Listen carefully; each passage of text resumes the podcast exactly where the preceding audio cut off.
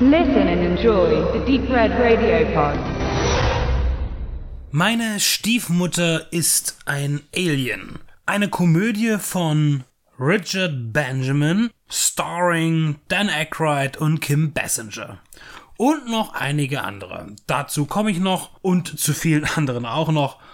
Beginnen wir mit einer Art Fortsetzung. Und zwar der Fortsetzung zu Vampires Los Muertos. Wie passt das jetzt zusammen? Ganz einfach.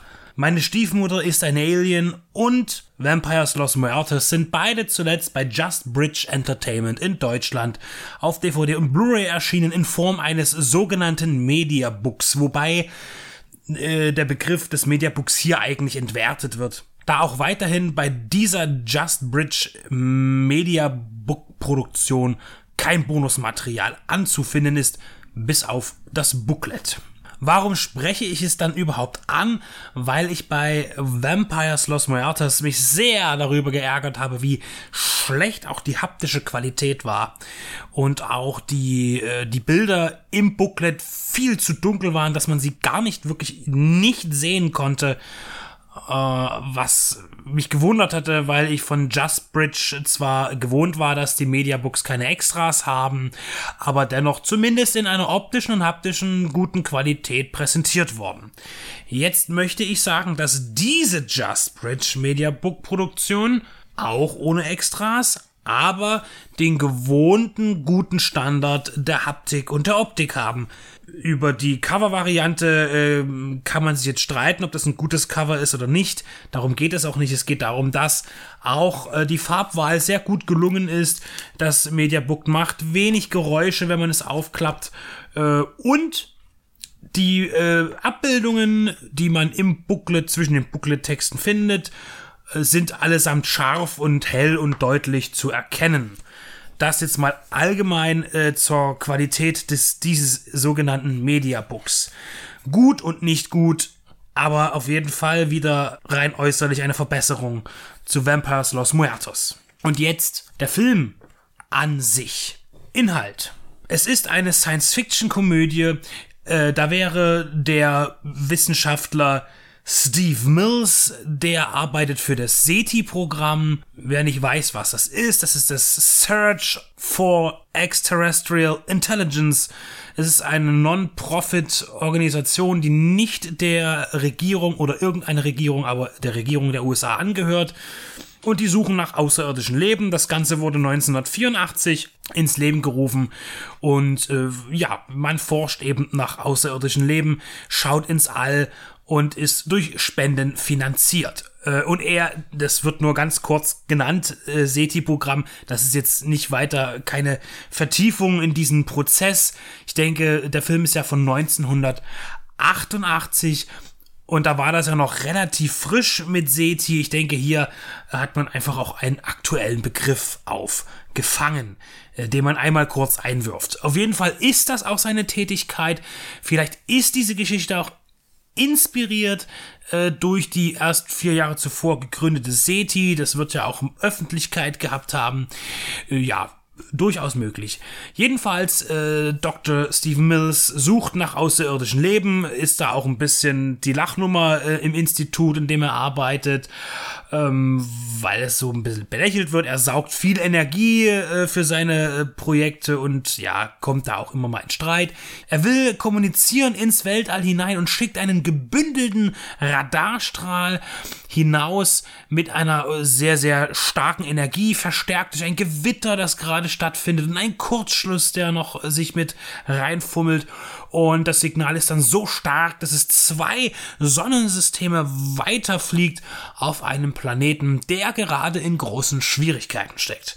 Dort ist nämlich die Atmosphäre am Arsch, also da hat man irgendwie Probleme mit der Schwerkraft, äh, man wird nicht mehr lange leben können und dieser Radarstrahl, der auf die Atmosphäre tritt, verbessert dann allerdings die Umstände auf diesem Planeten. Und das wiederum ähm, äh, führt aber nicht zur absoluten Heilung. Äh, deshalb schickt man eine Agentin auf die Erde, um ähm, diesen Dr. Steve Mills noch einmal dazu zu veranlassen, dieses Experiment noch einmal durchzuführen, um noch einmal das gleiche Ergebnis zu erzielen. Nur ist es so, dass eben auch durch diesen Kurzschluss, der nicht ganz im Plan inbegriffen war und ein paar andere Parameter, äh, Dr. Steve Mills gar nicht weiß, was er eigentlich tun muss. Und ähm, um erstmal überhaupt an ihn ranzukommen und hinter das Geheimnis zu kommen, wird die Agentin sich heranschmachten an diesen Doktor, äh, ihn bezirzen, ihm äh, lieben, Liebe vorspielen, dann auch gegenseitige Liebe empfinden. Es ist eine Komödie.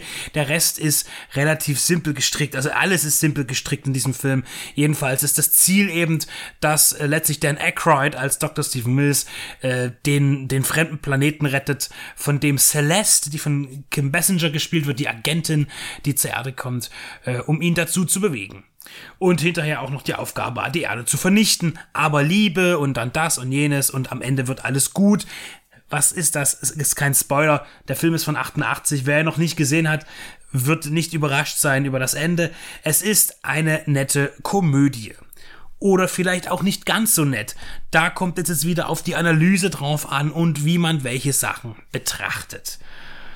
Allen voran kann man sagen, ist tatsächlich ähm, meine Stiefmutter ist ein Alien, äh, steht in so einer gewissen Reihe von Dan Aykroyd-Komödien. Er hat ja mit verschiedenen Regisseuren zusammengearbeitet. Sehr erfolgreich war er natürlich auch mit John Landis an der Seite von Eddie Murphy, in Die Glücksritter beispielsweise. Nicht ganz so erfolgreich waren auch aber viele andere Produktionen wie Dr. Detroit oder zuvor auch noch äh, mit John Belushi gemeinsam Blues Brothers. Der Film wurde ja erst später zum Kult. Im Kino war er ein Flop gewesen. Ähm, und ja, also Dan Aykroyd hat schon die, die, die Comedy gerockt in den äh, in den 80ern immer in Kombination auch mit anderen Komikern, wie in Ghostbusters zum Beispiel ähm, und anderen Schauspielern. Ja, und war damit von sehr, sehr erfolgreich bis mäßig erfolgreich. Der äh, Schwiegermutterfilm hier ist einer der weniger erfolgreichen Filme gewesen. Er hat seine Produktionskosten in den USA im Kino nicht einspielen können, war zu jener Zeit durchaus noch ein wichtiger Faktor. Äh, 20 Millionen hat der ganze Spaß gekostet. Das ist viel Geld für die End 80er Jahre für eine Komödie. Äh, sieht man den Film aber auch an. Er ist sehr hochwertig produziert. Es gibt ja ein paar Special Effects mit UFO und sowas alles. Äh, ist nicht, hat nicht viel Screentime, die Effekte, aber wenn, dann sind sie gut. Äh, in dem Sinne die visuellen Effekte. Es gibt dann auch mal so ein paar Einblendungen, wo man sagt, ja, das ist jetzt schon ein bisschen trashig, aber im Großen und Ganzen macht der Film einen guten Eindruck als hochwertige Produktion. Und natürlich auch mit Kim Basinger äh, gut besetzt. Und jetzt komme ich zum Ensemblefilm. Da sieht man viele bekannte Gesichter, auch aus der 80er Jahre Comedy-Szene, aber auch äh, ja, Kinderdarsteller, die noch etwas werden, oder Jugend Jungdarsteller. Wir sehen in einer sehr, sehr kurzen Rolle, ein, zweimal blitzt sie durchs Bild Juliette Lewis. Äh, wir haben als Tochter von Dan Aykroyd, die natürlich irgendwie eine Verbindung ist, dann auch zwischen der Alien-Stiefmutter und das Ganze so erst ein bisschen den Braten riecht, dass da irgendwas nicht stimmt.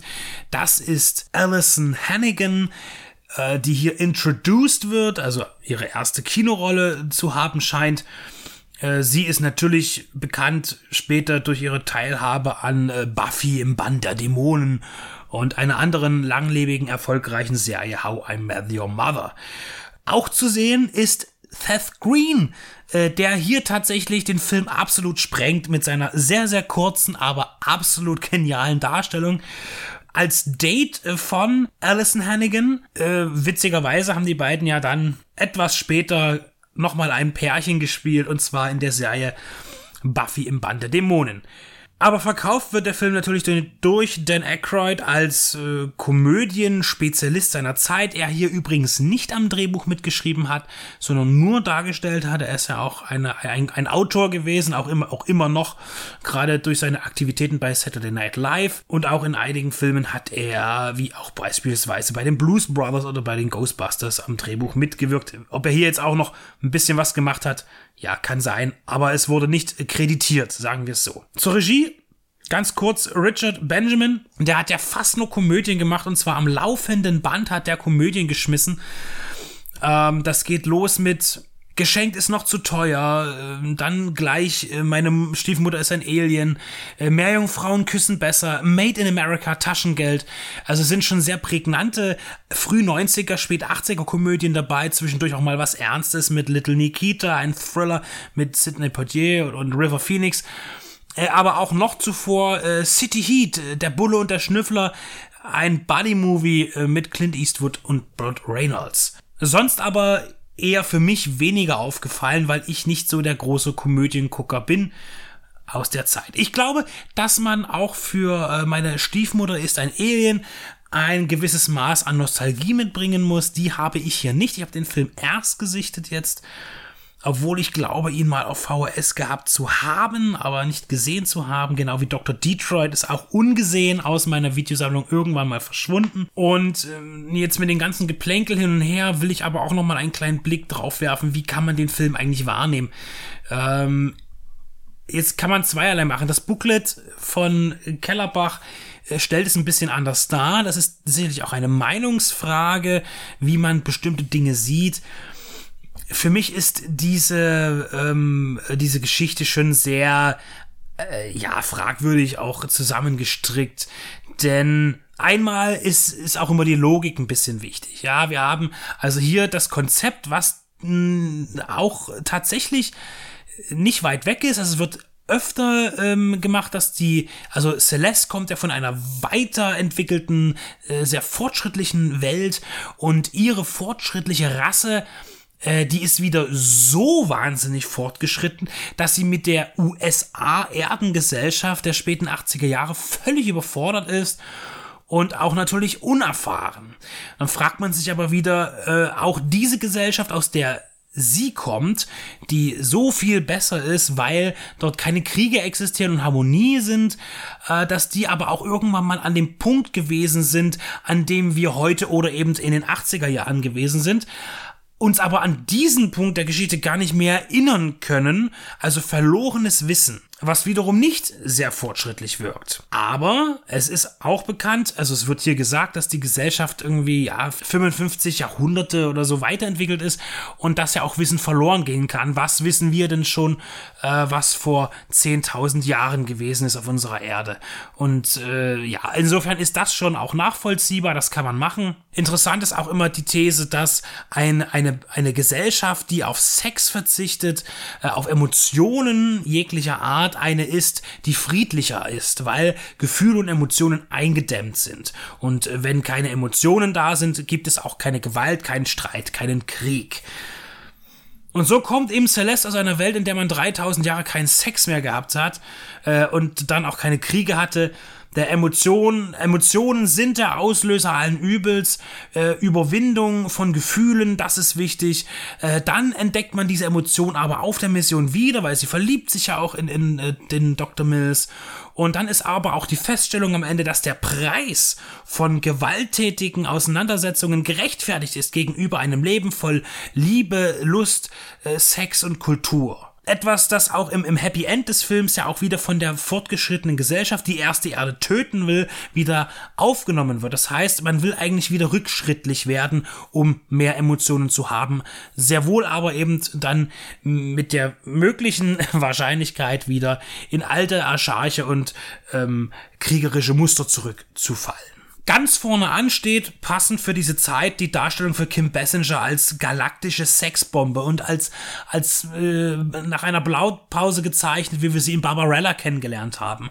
Sehr naiv, äh, dennoch ja intelligent, und sehr auf den äh, jener Zeit üblichen männlichen Jagdmodus eingestellt, äh, wie man es propagiert hat zu der Zeit in Werbung und in Medien. Hat sich übrigens nicht verändert. Ja, freizügige Kleidung, lange blonde Haare, schlanke Figur und Kurven an den richtigen Stellen. Das ist das Konzept und damit will natürlich die die die die, die außerirdische Rasse äh, den den Dr. Mills ja für sich vereinnahmen und auf diesem niedrigen Niveau lässt er sich auch fangen.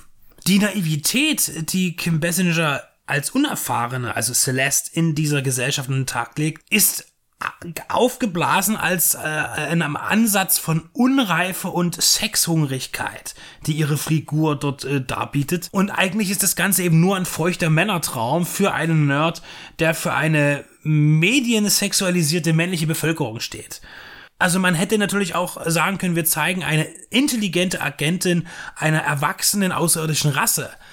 Ähm, aber das wird hier gar nicht gemacht und man, man will vielleicht auch hier im Klappentext und auch anderswo so sagen, ja, sie ist ja nur so, um wahrgenommen zu werden und als Dummchen vielleicht auch dargestellt zu sein, äh, was sie aber in dem Film gar nicht ist, ähm, um eben dem Mann zu gefallen, wenn man davon ausgeht, dass Männer so etwas wollen was scheinbar der Fall gewesen ist bei der Produktion. Denn ein weibliches Publikum wird hier definitiv nicht angesprochen. Aber Celeste ist auch generell im Umgang mit ihrem mitgeführten kleinen Handtaschenmonster, das sie berät, äh, also ihre Agentenkollegin, die aber in Form eines ja glühenden langhälsigen Auges in ihrer Handtasche lebt. Äh, auch diese Kommunikation ist von ganz großer Naivität und auch naja Infantilität generell einfach geprägt. Eine stärkere Frauenrolle hätte den Film wahrscheinlich noch witziger machen können, hätte man sich aber noch mehr Gedanken beim Drehbuch machen müssen. Vielleicht war es aber auch einfach nicht die Zeit für eine fortschrittlichere Komödie. Die Witze sind alle recht flach, ansatzweise politisiert, funktioniert aber nicht wirklich gut. Ähm, am Ende siegt der Film vor allen Dingen durch die wenigen Auftritte der Kinderdarsteller und Dan Aykroyd ist Dan Aykroyd und ich sehe ihn gerne habe jetzt einen mehr gesehen, den ich aber nicht so oft vermutlich schauen werde, wie es mit den Ghostbusters der Fall sein wird. Oder den Blues Brothers. Kim Basinger ist schön, ja, schauspielerisch wird hier, hier nichts abverlangt. Und ich denke, dass hier ähm, bestimmte Produzenten sich was aussuchen durften, denn sie ist ganz klar noch verbunden mit neuneinhalb Wochen von 1986 in äh, und eine ihrer ihrer ja lassiven Szenen wird auch hier ganz klar konterkariert in einer ganz etwas länger anhaltenden Zeitlupensequenz, wo sie aus dem Badezimmer kommt und äh, sich Dan Aykroyd äh, sexuell regelnd anbietet. Also ein Film, der auf viel Berechnungen beruht eigentlich. Äh, ein Film, der aktuelle Themen nimmt, sie bündelt, die heute nicht mehr so präsent sind zu der Zeit. Ja, also wenn ich den Film heute sehe, äh, und jetzt nicht weiß, dass er unbedingt von 88 ist, äh, dann weiß ich auch nicht, wie sehr er eigentlich vielleicht auch mit dem SETI-Programm, das neu in die Welt kam, zusammenhängt oder eben auch ähm, eigentlich auch eine Art Parodie auf neuneinhalb Wochen sein könnte. Was bleibt zu sagen? Meine Stiefmutter ist ein Alien, eine sehr leichte 80er Jahre Komödie mit einem großen Anspruch an Nostalgie, den man mitbringen muss, um den Film wahrscheinlich in vollen Zügen genießen zu können. Zweifelsfrei ein gut gemachter Film, Drehbuch, nee, da hätte man damals ein bisschen mehr noch rausholen können. Äh, die Veröffentlichungsform habe ich am Anfang schon besprochen, haptisch nett, inhaltlich mäßig. Hier wieder einmal die harte Entscheidungsfrage, kaufe ich mir für Summe X dieses diese Veröffentlichung, um sie mir ins Regal zu stellen, oder aber schaue ich mir sowas lieber in einem Streaming-Portal an, wo ich ohnehin kaum oder gar keine Extras erwarte. Fürs Mediabook ist das ein bisschen wenig. Und am Ende steht hier allein auf den Discs eine romantische Science-Fiction-Komödie mit vielen kleinen Späßen, aber ohne großen Wurf.